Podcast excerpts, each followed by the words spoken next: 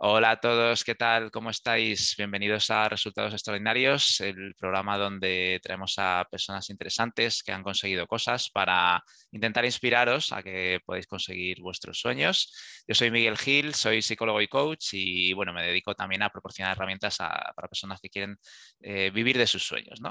Hoy tenemos a, una invitada que, que me congratula mucho que estés aquí. Hola Macarena, ¿qué tal? ¿Qué tal? Muy bien, feliz de estar aquí. Muy bien, bueno, voy a presentarte primero a la audiencia y ahora ya eh, te saludo, ¿no? Eh, bueno, Macarena Estevez es eh, fundadora de Conento en 2007, es una empresa que posteriormente integró en Deloitte y que empezaste a trabajar con una becaria en el salón de tu casa, ¿no? Que ahora ahora nos contarás, ¿no? Y, bueno, la verdad es que conseguiste muchísimas cosas, ¿no? Cada, cada año creciste promedio un 20%, hasta 2019 llegar a tener 50 empleados, 4 millones de facturación, ¿no? Y luego ya vendiste la compañía Deloitte en ese momento y, bueno, pues has, has, tenido muchos premios, ¿no? Y nombramientos eh, a lo largo de tu carrera ahora eres socia de Deloitte, ¿no? responsable de Analytics y Cognitive, ¿no? Y, bueno, pues has sido Top Voice en LinkedIn 2020, una de las 10 mejores emprendedoras por la revista Emprendedores eh, y profesora en, muchas escuelas de, negocio prestigiosas. Entonces, bueno, para mí es un, placer tenerte aquí, un privilegio poderte entrevistar y preguntarte cómo has hecho todo esto, ¿no? Así que muchísimas gracias por tu presencia, Maca. Yo feliz de estar aquí contigo también, que también te admiro yo a ti mucho. Muchas gracias. Bueno, Macarena y yo nos conocemos porque somos colaboradores los dos de iNetwork, ¿no? de la Asociación Profesional de Inteligencia Artificial, y ahí estamos los dos. Bueno, pues eh, si te parece, Maca, eh, si puedes contar un poquito a la audiencia qué hacía Conento para que luego entiendan cómo has logrado todo esto. Pues mira, Conento yo siempre la he presentado como una empresa que lo que hacía era aplicar las matemáticas a problemas que tienen las empresas, que tenían las empresas, para ayudarles a, resolverlos con la matemática, ¿no? Que al final la matemática eh, tiene esa cosa que es la exactitud, ¿no? Y esa tranquilidad, como digo yo siempre, cuando tú demuestras algo matemáticamente o ayudas a responder preguntas con esas matemáticas, la tranquilidad que se te queda de decir, bueno, esto está hecho con matemáticas y por lo tanto es verdad verdad absoluta, pues bueno, es una cosa que es una maravilla, la verdad. Y, con Conento siempre fue una empresa que funcionó fenomenal.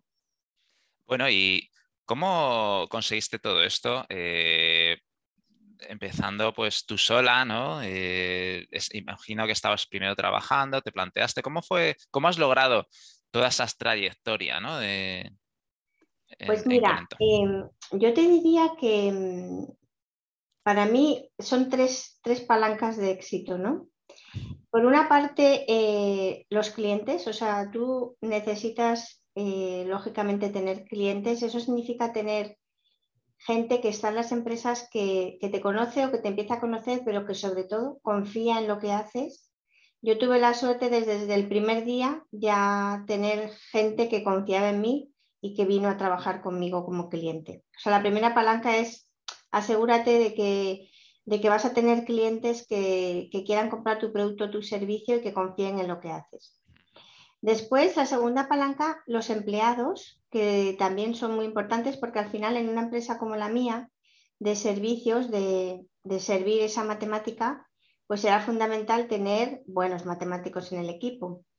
No solamente buenos matemáticos, que es importante, también buenas personas, que es una cosa que yo desde el principio he cuidado mucho, ¿no? Siempre tener gente en el equipo que construyera equipo, ¿no? Que tuviera también pues ciertas mm. características de generosidad, de querer trabajar con otros, eh, también quizás, ¿no? Pues de, sentirse parte un poco de, de, esa unidad, ¿no? Los empleados también son muy importantes y siempre he luchado mucho por, hacerles felices cada día y por intentar que fueran parte de la empresa y bueno, me inventé un montón de cosas a lo largo de los años para intentar hacerles felices. Y la tercera palanca son los números, las finanzas. Yo creo que este quizás es el gran enemigo de las startups, de las empresas que empiezan, de las pymes, porque es verdad que muchas veces tienes que pagar antes de cobrar, tienes también el peso de los impuestos, que es, que es, que es grande, ¿no? Entonces yo una de las cosas que, creo que hice bien fue que, por ejemplo, separé eh, la cuenta en donde, o sea, hice dos cuentas, tenía dos cuentas en la empresa, una donde iba cayendo el dinero del que podía disponer y luego parte de ese dinero, que era lo que iba a los impuestos, ya lo guardaba en otra cuenta para hacerme la idea de que eso no existía. Esa manera también de hacer las finanzas, que yo siempre he dicho que yo nunca he sido una empresaria, sino una ama de casa que tenía una empresa, porque es una manera de hacer las finanzas como muy de ama de casa, ¿no? Muy de cómo hago las finanzas en casa, pues igual. Pero a mí me funcionó muy bien, la verdad. Siempre he dormido con la conciencia muy tranquila y sin problemas. He comparado esto con otros emprendedores que han asumido muchos riesgos y yo a lo mejor no he hecho, pues a lo mejor podía haber hecho mucho más ingreso si hubiera tomado más riesgos, pero estos años que tenía mi compañía he vivido muy feliz y muy tranquila. Que eso, pues, eso no tiene precio. Claro que sí, bueno, y además que, ha sido una trayectoria muy buena, ¿no? O sea, que, mal método no debe ser, Maca.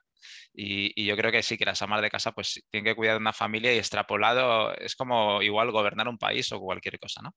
Bueno, eh, y cómo, por desgranar un poquito más eso que comentas, Maca, eh, ¿cómo conseguías los clientes? Porque al principio eran personas que confiaban en ti, bueno, ¿cómo conseguiste esas personas o ya las conocías? Y luego, ¿cómo conseguís, fuiste consiguiendo más clientes? Pues mira, yo, em, claro, yo emprendí con 40 años. Eh, ya tenía una carrera detrás y era una persona que era reconocida, ¿no? Ya mucha gente sabía un poco pues el tipo de cosas que hacía, que las hacía bien y bueno, pues tenía digamos ya como esa fama que eso es una cosa buena cuando ya emprendes un poquito más mayor, ¿no? Que ya tienes una carrera que habla de ti.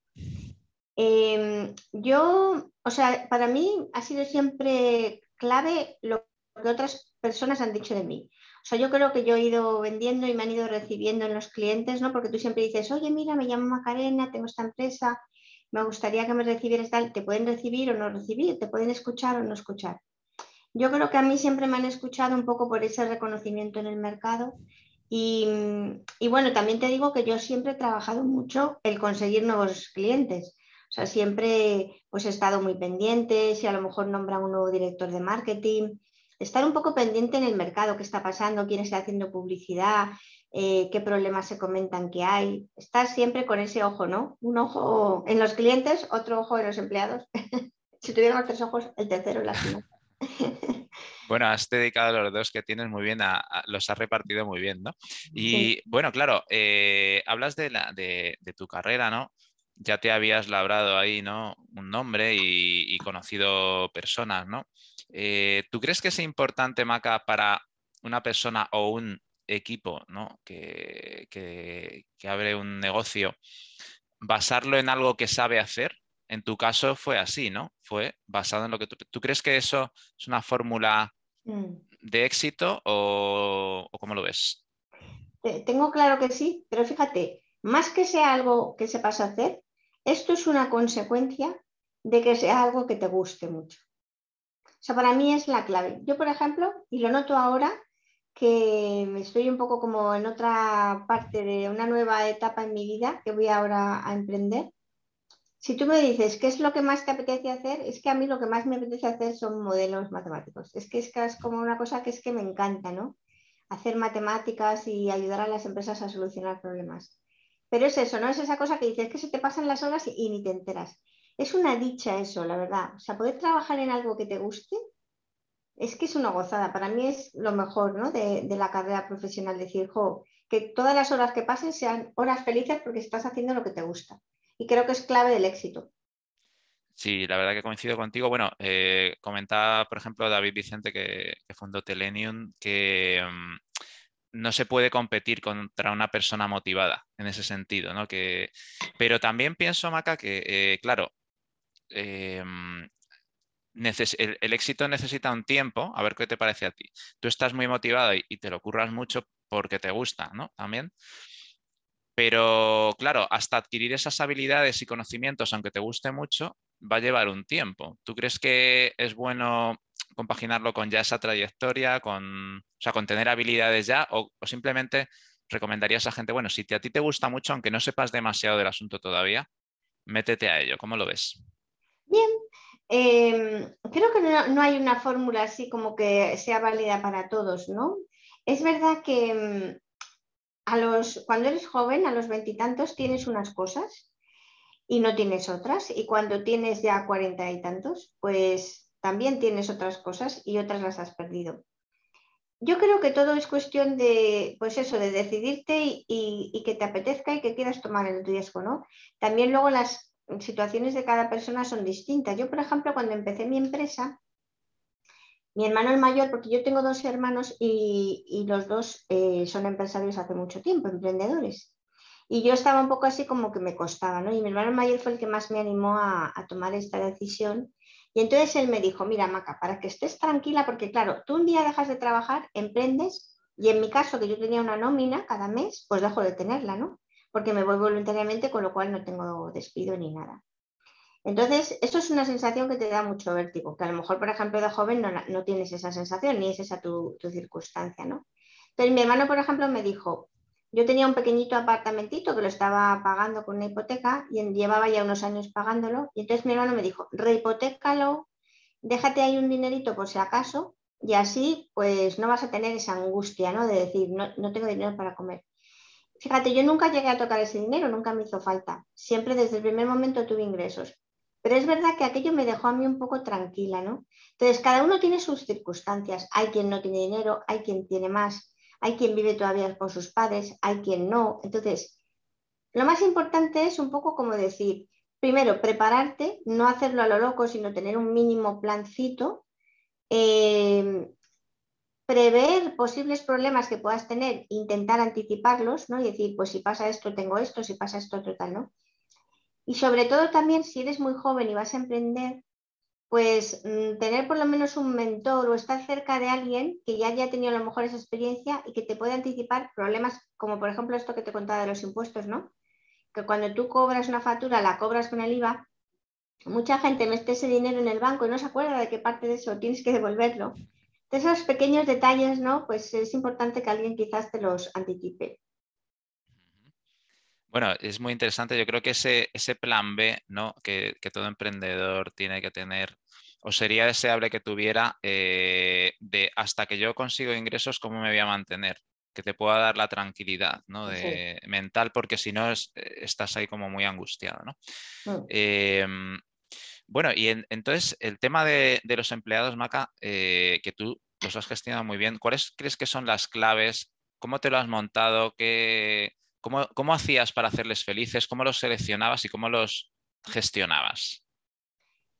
Pues mira, eh, siempre he tenido grandísimos empleados y gente a la que he querido muchísimo queriendo, pero es verdad que mi manera de seleccionarlos siempre ha sido un poco como, no sé, como mirando a los ojos a las personas ¿no? y diciendo, venga, me acuerdo, te voy a contar una anécdota graciosa. Uno de los chicos que, una chica que vino a hacer una entrevista eh, y entonces, pues nada, subió al despacho, tal. Entonces, pues era una chica nacida en Colombia, colombiana, que estaba aquí en España, estaba estudiando y tal. Y entonces, pues nada, digo, ah, pues fenomenal, me gustó mucho. Y le digo, ¿y, estás sola o estás aquí con alguien? No, pues eh, tengo mi novio y tal. Digo, sí, ¿y qué, ha estudiado él? No, pues ha estudiado lo mismo que... ¿Y dónde está? Pues está abajo. Digo, pues dile que suba. y entonces subió y les contraté a los dos, ¿no? Él sigue trabajando conmigo actualmente y ella ya se fue hace unos años a cambio de empresa, pero esa era mi manera de, contratar, ¿no? Siempre me he sentido muy cerca de, los empleados. Luego, desde el primer momento en Conecto, hacíamos un viaje al año, todos juntos.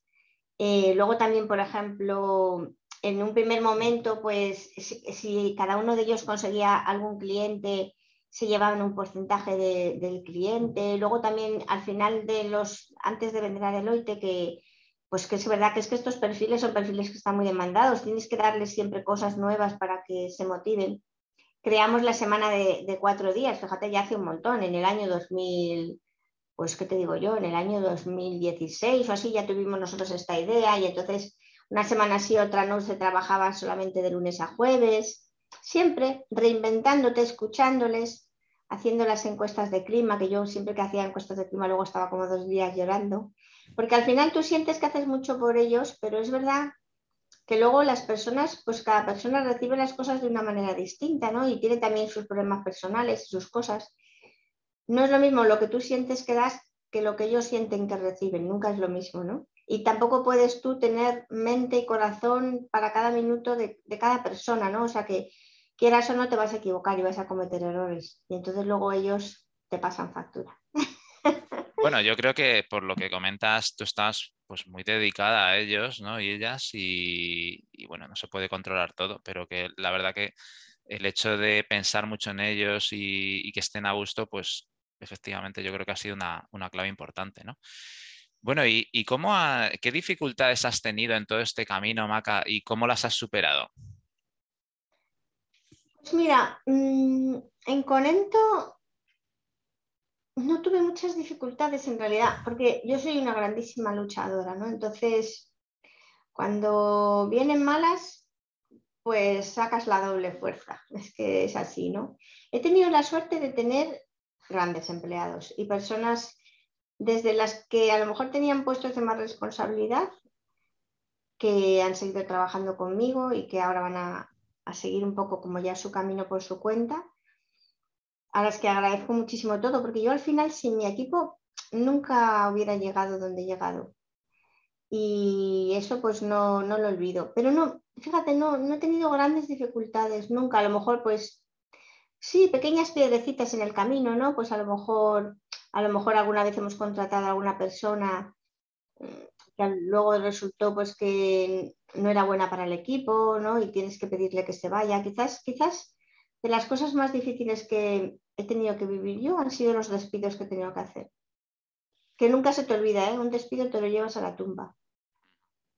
¿Y cómo lo has solucionado? Eh, ¿Cómo has afrontado esa situación? ¿Dándote cuenta de lo que estaba pasando y tomando la decisión? ¿Cómo... Mm. Intentas hacerlo desde el amor, ¿no? Para mí el amor es súper importante en mi vida en general, es una de las palancas que me mueve y entonces intentas, o sea, tú sabes que cuando tú vas a despedir a una persona vas a hacerle daño. Por eso es muy importante contratar bien a las personas, no tomar los riesgos que yo tomaba, porque he tenido suerte en la vida, pero es verdad que tienes que ver muy bien cuando a las personas las entrevistas, dedicarle tiempo a la entrevista, no solamente lo que ha estudiado, sino cómo es, no solamente una entrevista, varias entrevistas, varias situaciones, hasta que tengas un poco claro que es la persona que quieres que forme parte de tu equipo. ¿Por qué? No por los beneficios que vas a sacar con esa persona, sino por eso, porque para que no llegue ese momento en el que digas, me he equivocado y ahora le tengo que decir que se tiene que ir. Le voy a hacer daño, porque eso es una cosa que para una persona creo que, que, la despidan, no sé, debe ser algo terrible. Y yo particularmente te digo, yo he despedido a varias personas en mi vida y para mí o sea, es un dolor que no, que no, que no se me va a quitar hasta el día que me muera. Y bueno, entiendo por lo que dices, Maca, que no has tenido grandes dificultades, pero también yo creo que un poco por cómo lo, cómo lo vives tú, ¿no? Que hablas de, bueno, pues en esos momentos me crezco y, y gestiono la adversidad, ¿no? Pero ¿cómo haces para crecerte? Pues es que cada uno tenemos una personalidad.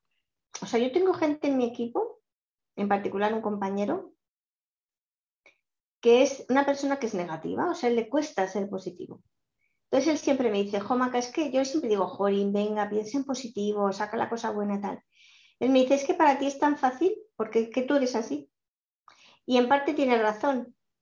Entonces, no es lo mismo, o sea, yo puedo contar aquí mi experiencia, pero luego a veces por ejemplo, para mí superarme es fácil, para mi hija es difícil, muy difícil. O sea, mi hija es una persona, por ejemplo, que es joven todavía, pero se frustra rápidamente y no quiere luchar.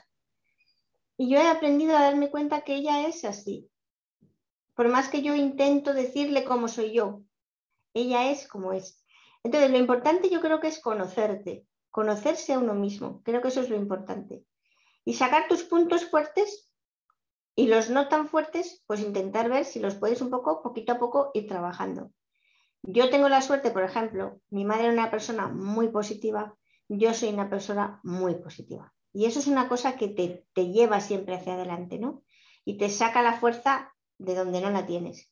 Yo, cuando era estudiante, si me tenía que quedar hasta la hora que me quedara, me quedaba. O sea, ¿sabes? Soy una persona de estas que yo siempre digo, no hay dolor.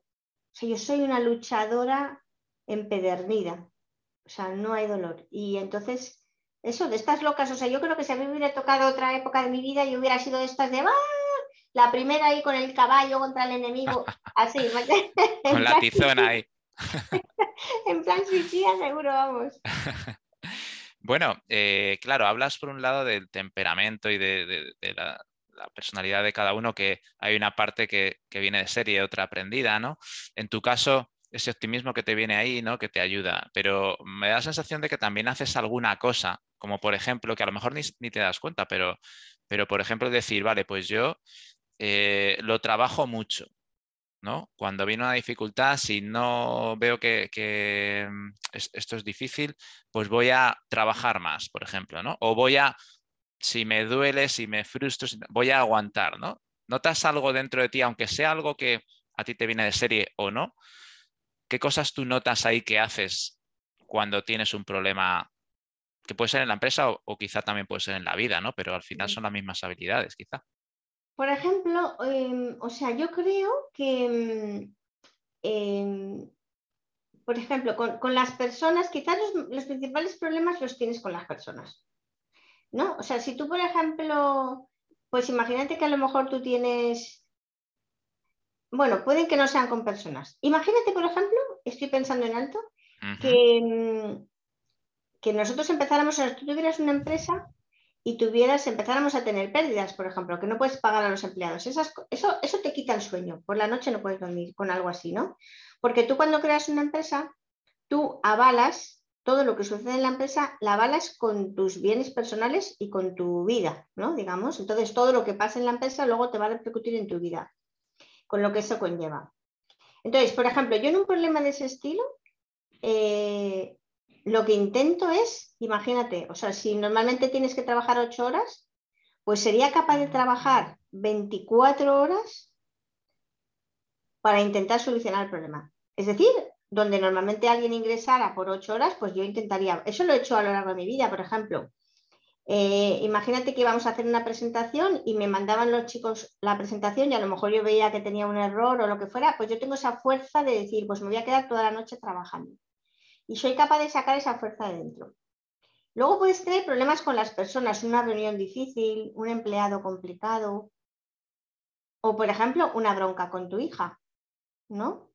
Para mí quizás de las cosas que a mí más me ha enseñado en esta vida ha sido el tener a mi hija, que es una niña adoptada, porque yo tengo una niña india, ¿no? Y entonces yo eh, la adopté cuando ella tenía cuatro años y medio. Una situación diferente, para mí maravillosa, pero quizás diferente a la manera de tenerlo de forma biológica, ¿no? Porque es de un día para otro tienes una niña de cuatro años y medio. Y yo he aprendido a ser madre, intento cada día aprender a ser madre, eh, viendo los problemas, ¿no? Y superando los problemas. Entonces, por ejemplo, pues aprender eso, que el otro, sea tu hija, sea tu cliente, sea tu empleado, no es exactamente como tú. Entonces, tener esa inteligencia emocional también, ¿sabes? De ser capaz de ponerte en el, papel del otro. No sé, son un montón de diferentes cosas que al final te hacen como persona. ¿Tú te has ido entrenando? Eh, Maca, quiero decir, ¿has hecho alguna rutina de entrenamiento, eh, algún tipo de... Mm, o, simplemente lo has ido aprendiendo, lo has ido eh, intentando interiorizar y desarrollar según venían las cosas? ¿Tienes alguna rutina de, de organización en ese sentido? Por ejemplo, cuando yo quiero que algo no se me olvide, por ejemplo, hace unos años, yo decidí no volverme a no volver a perder los nervios con mi hija. Y entonces me puse una serie de símbolos por la casa, símbolos escondidos que nadie ve más que yo. Pero cada vez que paso delante de ese símbolo, me acuerdo de que nunca voy a perder los nervios. Eso, por ejemplo, me ayuda. Yo soy una persona que cuando quiero algo realmente que no se me olvide algo respecto de mí misma, me pongo signos por la casa. Por ejemplo, eh, yo soy una persona católica y rezo muchas veces por gente y hay muchas personas que me piden que rece por ellos, ¿no? Tú sabes que esto te pasa mucho y dices, sí, sí, voy a rezar por ti, pero luego no rezas. Entonces, yo tengo un lugar en mi casa que también paso todos los días y entonces eh, cuando una persona me pide que rece por ella, le pido una foto y entonces pongo la foto en ese sitio y siempre que paso por ahí veo la foto, rezo por ella. Entonces siempre me ayuda un poco de lo físico, ¿no? O sea, no dejo que las cosas se me olviden. Luego tengo ciertas normas. Nunca me acuesto con un email en la bandeja de entrada. Desde hace 30 años. Nunca. No hay dolor. Nunca. Es una norma. Y yo tengo mis normas y las cumplo. ¿Sabes? A lo mejor le... Otra cosa, nunca miento. Nunca. A los ocho años me prometí a mí misma no mentir y nunca miento. O sea, son ciertas cosas que al final te van definiendo como persona. Claro, iba a decir que pues, cuáles son esas normas o pautas de organización que te han servido en tu, trayectoria. Tú dices, mira, a mí esto me ha servido, como por ejemplo, pues estas, organizarme, ponerme así eh, símbolos. ¿Alguna otra más que... Ordenarme. Yo soy muy ordenada, muy ordenada. Por, por la mañana me pongo los objetivos del día y luego los voy tachando. La persona muy ordenada.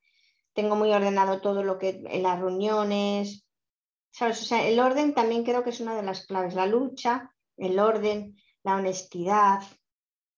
Quizás sea un poco. Y al final cumples tu, agenda, o sea, tu orden que te pones, porque a veces uno detectar las prioridades es importante, ¿no? Y luego cumplirlas, ¿no? Utilizar la voluntad. Mira, yo intento, eh, si no, si a veces tengo tanto que hacer que hay algunas tareas que me las pongo como las primeras del día siguiente si no me han dado tiempo. Últimamente estoy cambiando un poco porque pienso que es mejor, en vez de ponerte una lista de tareas, asignar los tiempos a las tareas. De esa manera sabes que le vas a dedicar una hora a una tarea y no le vas a dedicar más. ¿Por qué? Porque creo que la mente se acomoda un poco a veces a los tiempos que le das. Entonces, cuando tú le fijas un tiempo cerrado a la mente, la mente actúa más eficientemente que si no se lo cierras. Entonces, ahora estoy intentando eso. Es difícil porque a veces no sabes el tiempo que te van a llevar las cosas. Yo, por ejemplo, que sabes que posteo mucho en LinkedIn, pues yo eh, podría decir, bueno, media hora para escribir un post. Pero es que yo cuando escribo un post tengo que buscarlo primero. Y para buscar un post leo muchísimo. Hay días que empiezo a leer y lo encuentro hay días que leo, leo y no encuentro nada importante. Entonces, a veces no es fácil asignar las tareas, pero es verdad que tienes que ser muy rigurosa contigo misma. Entonces, si ha pasado media hora y no tienes los posts, cambias. Ya verás luego lo que haces, pero no le dedicas más de la media hora yo creo que eso es, coincido contigo, esto lo decía creo Tim Ferris en su libro La jornada laboral de la semana laboral de cuatro horas, que hablaba de poner, de limitar el tiempo, ¿no? Y es verdad que eh, a veces pues dices, bueno, me tengo mis objetivos, voy a conseguir esto en un año. Vale, pregúntate, ¿cómo lo puedes hacer en seis meses? Y muchas veces es posible, ¿no? O sea, tienes que salir ahí de tu zona de confort, de tu caja, y es verdad, ¿no? Es decir, a veces estoy yo acomodado y, no hago más cosas, no soy más producido porque, bueno, me acomodo al, tiempo, ¿no? Muy interesante, Maca. Oye, y eh, antes hablabas un poco de tu optimismo, ¿no? Que te viene un poco de serie, pero yo creo que también la confianza, no sé si coincides conmigo, confiar en uno mismo es una clave también importante en el camino del éxito en general. ¿Tú cómo haces para confiar en ti misma? Bueno, a ver, em, yo más que confiar en mí misma, es que claro, yo tengo una cosa que mucha gente aquí pues no va a entender, pero yo tengo la fe. O sea, yo soy una persona que tiene una amistad directa con Dios. Entonces yo, más que confiar en mí misma, confío en Dios. Lo que a mí Dios me mande, bienvenido es. Y esto lo tengo como impreso así en el corazón, ¿no? Entonces, no confío en mí misma, pero intento dar lo mejor de mí misma. ¿Sabes? Pero todos, yo creo que todos los seres humanos eh, no confiamos mucho en nosotros mismos en realidad, ¿sabes? O sea, ni siquiera los que parece que lo hacen. Por ejemplo, Rafa Nadal, que es una de las personas que yo admiro mucho. Rafa Nadal confía en sí mismo. Pues yo creo que igual que tú y que yo. O sea, ni siquiera se parará. O sea, él tira, tira. Yo soy un poco parecida. O sea, no importa mucho si confías en ti mismo, hazlo igual, ¿sabes? Lucha, esfuérzate, trabaja. Si te caes, levántate, otra vez, levántate. Siempre con una sonrisa, que la vida pasa. No sé, es como, no, no sé, tenerlo claro, ¿sabes? Grandes enseñanzas, Maca. Yo, Rafa Nadal, para mí es, un referente, le tengo súper estudiado, o sea, me, parece. Y, Tony Nadal, que es también quien le ha forjado, ¿no? Su, personalidad, los tengo a los dos ahí como muy, muy estudiados.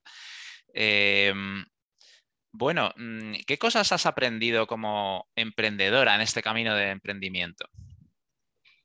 Bueno, he aprendido que, mm, pues un poco lo que te contaba antes, ¿no? Que, mm, bueno, y también siempre he dicho que aunque uno hace todo lo que puede, ¿no?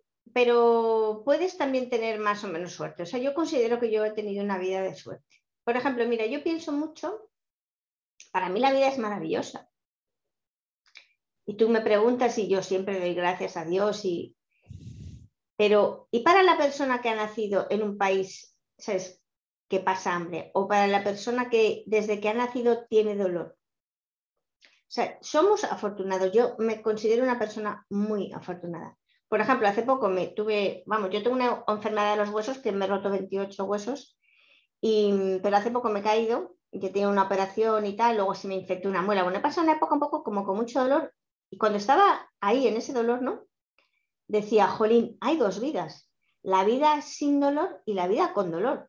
Son dos vidas que no tienen nada que ver, ¿sabes? Entonces, sinceramente creo que es que soy tan afortunada, qué suerte, o sea, todo, el carácter que tengo, la vida que he tenido, el país en el que he nacido, me considero una persona afortunada, de verdad. Luego soy muy luchadora y todo, ¿no?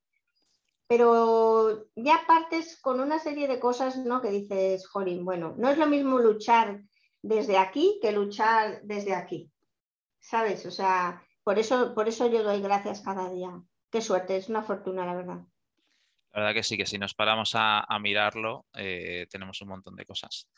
Mm, ¿Cuáles eh, son tus palancas, Maca, para conseguir grandes resultados? A nombre alguna, pero no sé si tienes alguna más herramientas que tú utilizas para decir, bueno, con esto voy a, intentar producir mucho, multiplicar? Pues quizás em, mi inteligencia emocional es una de las claves.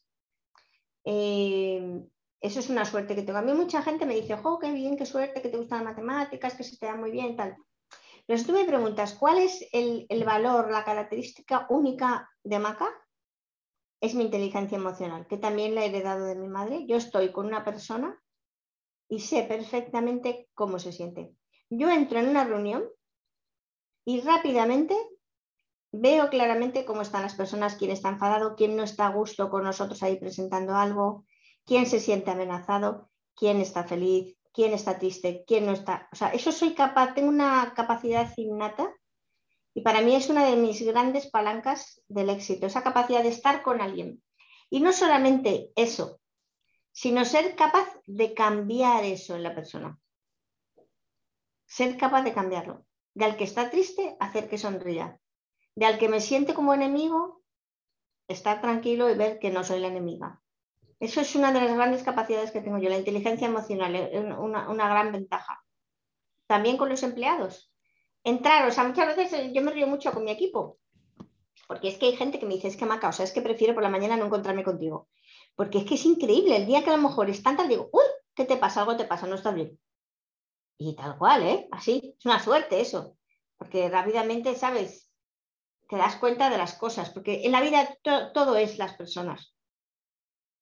Claro, es una enorme facilidad, ¿no? Porque, y más eh, eh, teniendo equipos, ¿no? Tienes que, gestionar a personas para que den lo mejor de sí misma.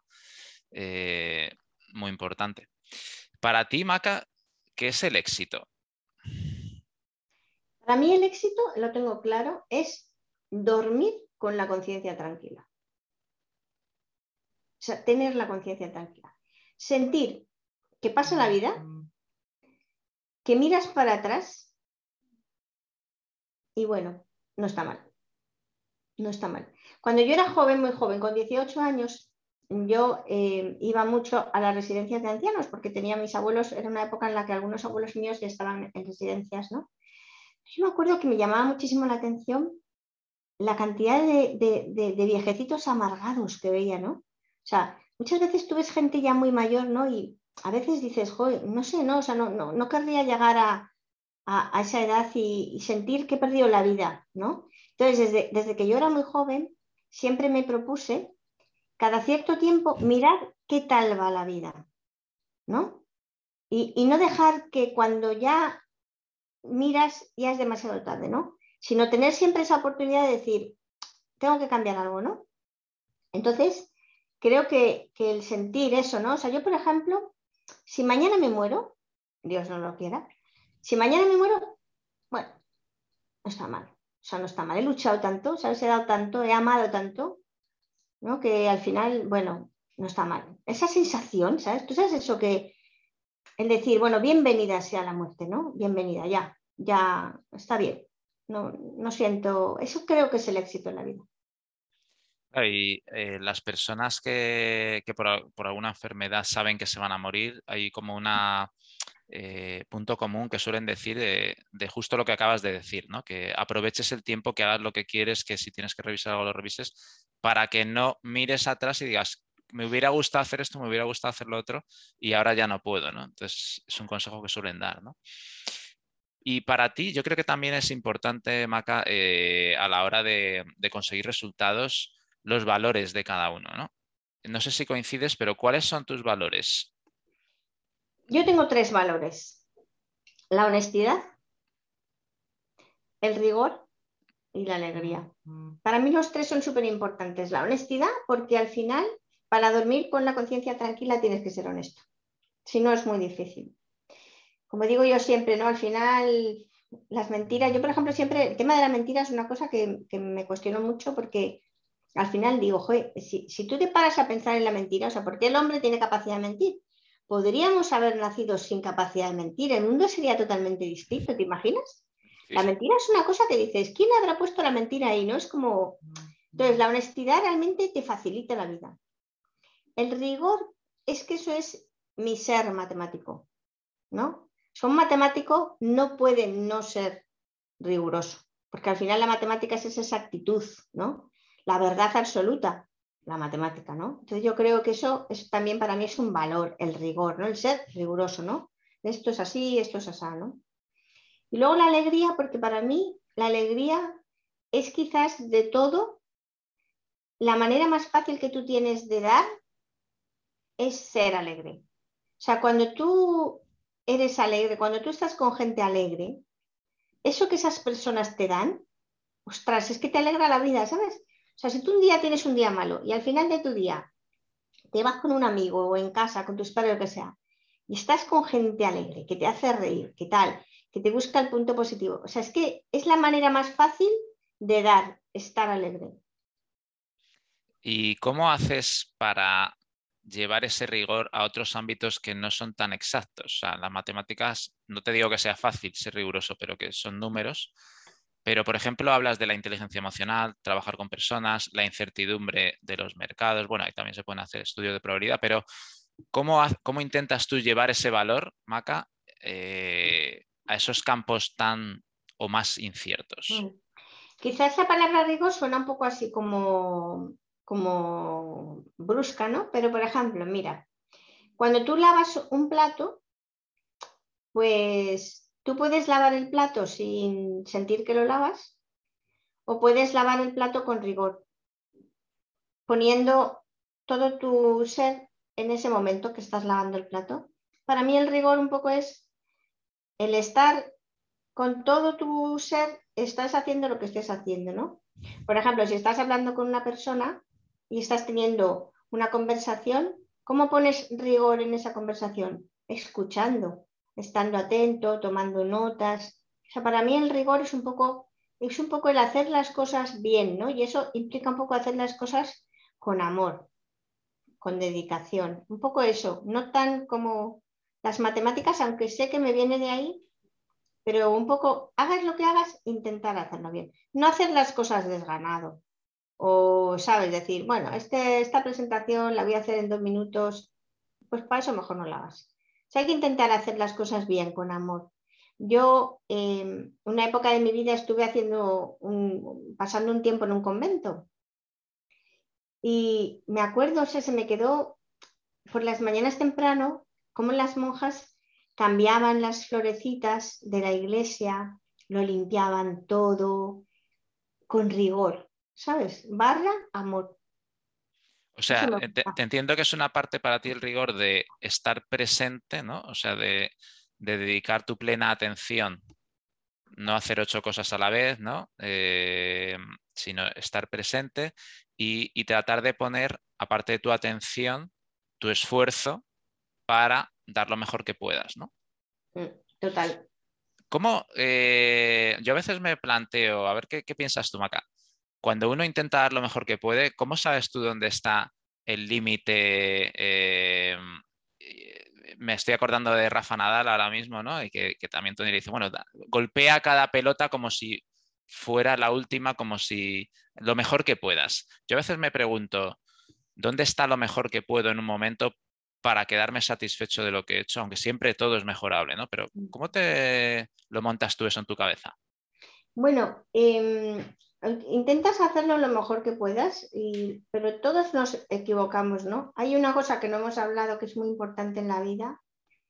En la vida es muy importante perdonar a los demás, pero todavía es más importante perdonarte a ti mismo. Entonces, cuando te equivocas, eh, restarle importancia también a eso, ¿no? O sea, ser capaz de, volverte a, levantar, ¿no? Creo que en parte es un poco la clave, porque la mayoría de la gente, por ejemplo, mucho, eso pasa mucho con las personas con las matemáticas. Muchas veces eh, tú de pequeño, pues ya eh, un día hiciste mal un problema o un día alguien se rió de ti por un juicio que habías hecho equivocado y entonces ya no te vuelves a levantar, ¿no? No te has perdonado, ¿no? O sea, entonces creo que eso es importante, el, saber que no, es que no somos perfectos. El ser humano es errático y cometemos muchos errores cada día. Y la clave es eso, perdonarte de verdad, hacer el ejercicio de perdonarte o de perdonar y volver a levantarte y seguir. Creo que es un poco la clave. La mezcla entre intentar darlo todo en ese momento, y donde no llegues, pues eh, aceptar cómo eres, ¿no? Y, tu ver tu capacidad de aprendizaje. ¿no? Tony Nadal dice mucho que el que se da más oportunidades tiene más probabilidad de alcanzar la victoria, porque es que es verdad, ¿no? Y también dice, Rafa Nadal es el que más partidos ha ganado jugando mal. Entonces, claro, es que son maestros en, esto de la gestión mental, ¿no? Claro, por ejemplo, ahora que dices eso, yo, por ejemplo, mira, yo eh, ahora ya hace tiempo que me dedico más a gestionar los equipos y los clientes, pero cuando yo era modelizadora, sea, yo me hacía a lo mejor 2.000 modelos en un año. O sea, siempre he trabajado mucho. Entonces, al final, la gente decía, es increíble la intuición que tienes y tal. Está, ningún mérito, porque al final, mientras mucha gente estaba descansando, yo estaba haciendo modelos, modelos, modelos, porque me encantaba. Entonces, un poco también como Rafa Nadal, ¿no? Al final dices, ¿cuántas horas ha dedicado? Muchas, ¿sabes? Muchas. ¿Cuántas veces ha levantado? Un montón. ¿Cuántas veces ha sufrido? Muchas. La clave es mucho y levantarte si te caes. Mucho y levantarte si te caes. Hagas lo que hagas. Cocines, hagas modelos matemáticos, juegues al tenis, yo he estudiado mucho el tema del éxito de la gente porque me gusta mucho ¿no? ver cómo la gente hace las cosas ¿no? y te das cuenta de que, de que las personas que han conseguido eh, bueno, pues resultados elevados eh, han hecho eso. O sea, no, nacieron... Sí, bueno, pues tienes tu talento inicial, ¿no? Pero que eh, pues Einstein creo que suspendía, no me, acuerdo no sé qué, Darwin igual, no sé si le echaron del colegio, creo que fue a Einstein, le enseñó su madre, le decía, o sea, hay multitud de casos que precisamente es eso, ¿no? La capacidad de decir, bueno, yo sigo, me lo curro, trabajo y voy aprendiendo y las habilidades se desarrollan y las, y las cosas se desarrollan. Y, siempre al final, pues, eh, aprendes mucho más, ¿no? Em, ¿Qué tres consejos le darías, Maca, o bueno, o consejos a una persona que quiere lograr resultados extraordinarios? En este programa consideramos resultados extraordinarios a salirte de tu ordinario, de tu mundo ordinario y salirte de tu zona de confort y conseguir cosas que para ti son desafíos, ¿no? ¿Qué les aconsejarías? Pues mira, les aconsejaría em, quizás primero eh, hacer un plan. O sea, la vida también es mucho como la guerra, ¿no? Y al final, en una guerra es clave eh, planificar muy bien qué es lo que vas a hacer, qué es lo que puede suceder a tu alrededor que te afecte, ¿no? Y eso es una cosa interesante y muy divertida, poder hacer un plan, ¿no? Decir, bueno, quiero hacer esto, quiero llegar aquí, ¿no? Pero el camino es largo y, tal. Luego, una vez lo tengas claro, eh, no, o sea, realmente estar preparado para una lucha, ¿no? El decir, bueno, pase lo que pase, ¿no? Ponerte un poco como tus armas, como tus trucos. Y, eso que decíamos ahora, ¿no? Saber que van a llegar momentos difíciles y estar preparados para decir, bueno, no pasa nada. O sea, esto ya sabíamos que iba a pasar, entonces me levanto y sigo luchando, ¿no? Y luego tener un poco tus valores claros también, ¿no? Que al final eso es muy importante. Trabajamos con personas y al final las personas ven más eso, ¿no? Lo que haces, cómo lo haces, cómo te comportas, es muy importante. Y luego ser muy valiente. Yo me considero una persona muy valiente. Para ti, valentía es actuar con miedo, a pesar del miedo. ¿A qué te refieres? Eh, yo, por ejemplo, no soy miedosa. O sea, es difícil que tú me digas, ¿a qué tienes miedo? A nada. Porque, claro, otra vez vuelve a aparecer aquí mi fe, ¿no? O sea, yo venga lo que venga, para allá vamos, ¿no? Mm. Pero ser valiente significa, eh, o sea, entiendo lo que dices del miedo, ¿no? O sea, algo bueno, te pregunto, ¿cuál es tu, para ti, qué es la valentía? Para mí la valentía es, em, por ejemplo, más que el miedo quizás con el dolor, ¿no? En decir, sé que esto me va a costar, eh, sé que voy a sufrir, pero voy, soy valiente, ¿no? O sea, voy para allá. Es un poco así. También un poco puede ser con el miedo desde el punto de vista de decir, entiendo lo que dices, ¿no? Y si pasa esto y si pasa lo otro, bueno, pero ya he hecho un plan, eh, sé que tiene sus riesgos, pero también tiene sus cosas buenas y voy para allá, voy, tiro, tiro, tiro para adelante. Uno tiene que escuchar su corazón también, ¿no? Tienes que conocerte muy bien a ti mismo. Yo me he conocido ya de mayor, o sea, a partir de los 40, fíjate, es que yo realmente he madurado como persona. He, sabido un poco saber quién era yo, ¿no? Y es importante eso, ¿no? Conocerte, saber quién eres y, no, y no dejar que tu cerebro te mande, sino ser tú el que mande a tu cerebro. ¿Sabes? Eso es muy importante porque la mayoría de nosotros somos presas de nuestro cerebro y uno tiene que saber decirle al cerebro lo que tú quieres decirle. Muy interesante, Maca. Eh, ¿Quiénes son para ti tus maestros, maestras, héroes, eh, referentes más importantes?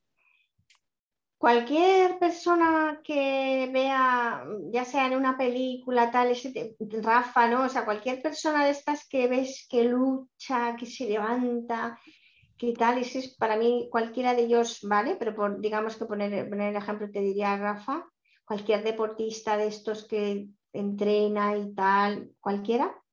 Y luego tengo otro referente para mí clave, que también hay muchos como ella, que es Teresa Calcuta, ¿no? Personas que son capaces de amar eh, a los que nadie ama, ¿sabes? Y que tienen una capacidad de, dar y de salirse de ellas mismas. Eso también. los dos tipos de personalidades me encantan. El amor absoluto para mí es clave y la lucha y el levantarse una y otra vez también. Las dos cosas son muy importantes para mí en mi vida. Eh, ¿Cuáles son las cosas en las que tú te ves, te inspiras, por ejemplo, películas, eh, vídeos de YouTube, libros, podcasts? ¿Qué cosas escuchas o son más importantes para ti? Hay un podcast que nunca me pierdo y eso que son larguísimos. Son los podcasts de Ángel Alegre, no sé si lo conoces. Tiene un podcast que se llama Una vida a tu medida y son todo entrevistas larguísimas que hace a emprendedores, gente que ha hecho una vida a su medida. Súper recomendable. Yo no le conozco personalmente, él es amigo de un primo mío, pero la verdad es que sus, sus podcasts son muy largos, pero es que es pura enseñanza y tiene ejemplos de todo tipo. Del que ha cogido la bicicleta y el perro y se ha ido por el mundo. Del que ha sido em, eh, copywriter de todo tipo de, profesiones nuevas de ahora. Entonces, la verdad que lo recomiendo mucho porque a mí me ha enseñado un montón. Luego hay, otros podcasts también que escucho cuando puedo, pero ese, ese es el podcast que más escucho. No me pierdo ni un episodio. Me ha enseñado mucho.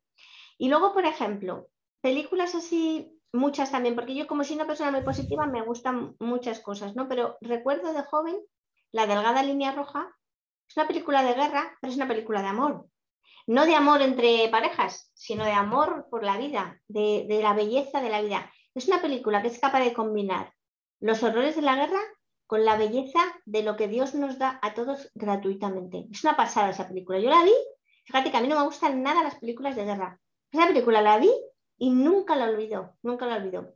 Y luego, por ejemplo, otros clásicos, Amelie, por ejemplo, pero es que hay muchísimas películas. Cada película que me enseña algo me gusta. ¿Y libros? ¿Lees, algo? Libros he leído mucho en mi vida, muchísimo. Te puedo decir, por ejemplo, Meditaciones de Marco Aurelio, El hombre en busca de sentido, A Semana de Cuatro Horas, muchísimo, cualquier tipo de libro también que te enseñe algo. Em, pero ahora últimamente no suelo encontrar mucho tiempo para leer libros. Me pasa un poco lo mismo con la tesis, que tengo, yo la tesis la dejé a la mitad y siempre tengo mucha gente que me dice, venga, Maca, a ver, ponte para acabarla, tal, sé Y yo te digo, jo, es que ponerme con un solo tema, como yo soy una persona que ahora leo de aquí, de allá, por la mañana, tal, tengo un montón de alertas, tal, entonces, para el tema de los posts, lo mismo estoy leyendo de metaverso que de machine learning, que temas de inteligencia artificial, que temas de emprendimiento, tal. Entonces, he aprendido un poco a ese tipo de lectura y ahora cuando me cojo un libro, como que siento, uff, ¿cuánto tiempo en un mismo tema? Fíjate, me pasa eso, ¿eh? pero siempre me ha encantado leer y creo que leer es fundamental. Porque, por ejemplo, mira, muchas veces también últimamente veo, eh, así en startups y en proyectos que a lo mejor tengo que mentorizar y tal, me doy cuenta de que mucha gente joven, mm, como no han leído mucho, eh, no saben expresarse bien, ¿sabes? Ni escribir bien. Entonces, a veces digo, jo, qué importante es, porque al final, como tú te expreses, es súper importante a la hora de cerrar una negociación, hacer una presentación con un cliente. Entonces, ¿y qué tienes que hacer para aprender a expresarte bien, a utilizar bien el lenguaje? Leer. Entonces, la gente está olvidando esto de leer y leer es súper importante. Es verdad, y, es que claro, ahora con los tiempos que corren, que, es que leemos mucho, pero, pero dos párrafos de una página, luego nos vamos a otra, luego leemos no sé qué, ¿no? Y es verdad que estamos perdiendo atención y, lectura, ¿no? Eh, ¿Cuál es tu libro favorito, así que recuerdes? De todos, de todos, de todos, em, quizás estoy entre Meditaciones de Marco Aurelio y El hombre en busca del sentido. Ambos pura filosofía. ¿Los conoces? ¿Has leído? Eh, he leído el del hombre en busca de sentido que me parece increíble. La experiencia de una persona que encima era psiquiatra y puede aportar al mundo, ¿no? De estar en un campo de concentración, qué enseñanzas puede transmitir una persona y sobrevivir, ¿no? Pues eso, precisamente que creó ese método, la logoterapia, de, que precisamente darle sentido a las cosas en, una guerra, en una, en una cosa así tan, tan cruda, ¿no? Ese libro me parece fenomenal. Me lo recomendó a mí un compañero, un chico mayor, eh, cuando yo estaba en, en tercero, él estaba en COU y tenía cáncer de cerebro y me lo recomendó, luego él falleció, por eso yo creo que ese libro también como que se me lo leí muy joven y se me quedó totalmente, totalmente marcado. Es muy bueno y lo recomendamos a, la audiencia. Bueno, Maca, eh, la última pregunta que suelo hacer a los invitados es ¿A quién te gustaría a ti ver en este programa eh, para que le hiciera una entrevista y ver cómo ha hecho? Puede ser una persona que conozcas, una persona que no conozcas, no sé. ¿Quién te pues Mira, te diría que Ángel Alegre, porque sé que le han hecho algunas veces alguna entrevista, eh, dice de sí mismo que es tímido, pero creo que es una persona que la verdad que nos aportaría muchísimo a todos. Primero porque es emprendedor, él hizo una ingeniería y ya luego después se dedicó a lo suyo. Es capaz de hacer, está haciendo cosas muy interesantes y creo que sería interesante. Igual si se lo propones te dice que sí. Muy bien, pues fenomenal por la recomendación y intentaremos a ver si, le apetece. Eh, ¿Hay alguna otra cosa que quieras comentar, Maca, que no hayamos hablado y que te parezca interesante decir a la persona que pueda estar escuchando? Si pusieras en la balanza las dos cosas que, de las que hemos hablado, una en torno a todo lo que es el trabajo, el esfuerzo, eh, ser valiente y tal, y en la otra, el amor, la honestidad, si pusieras en la balanza y me dijeras hacia dónde quieres que la balanza se, vaya de las dos o, o cuál creo que es más importante en mi vida, te diría la segunda, la del amor al final. O sea, puede ser un muerto de hambre, pero si tienes amor en el corazón, lo tienes todo. Pues nada, Maca, te agradezco muchísimo tu, tiempo. La verdad que a mí me has dado muy buenas vibraciones y muchas enseñanzas y yo creo que, las personas van a aprender mucho. Gracias por tu generosidad, eh, por contar todo esto y, bueno, te animo a que sigas, aunque no hace falta que te anime tú ya directamente, pero que sigas haciendo cosas y que, y que sigas viviendo tu vida plenamente. Así que nada, muchas gracias, Maca. Un abrazo. A vosotros. Bueno, pues eh, hasta aquí el programa de hoy. Muy interesante todo lo que nos ha contado Maca. Y, y, bueno, pues os emplazamos ya al siguiente programa de resultados extraordinarios. Y ya saben, nunca dejéis de luchar, de perseguir vuestros sueños, de de pensar qué es lo que queréis para vuestra vida y, de, ir a por ello, porque igual que Maca lo ha conseguido muchas personas que traemos aquí, pues vosotros también podéis. Un abrazo, hasta el siguiente.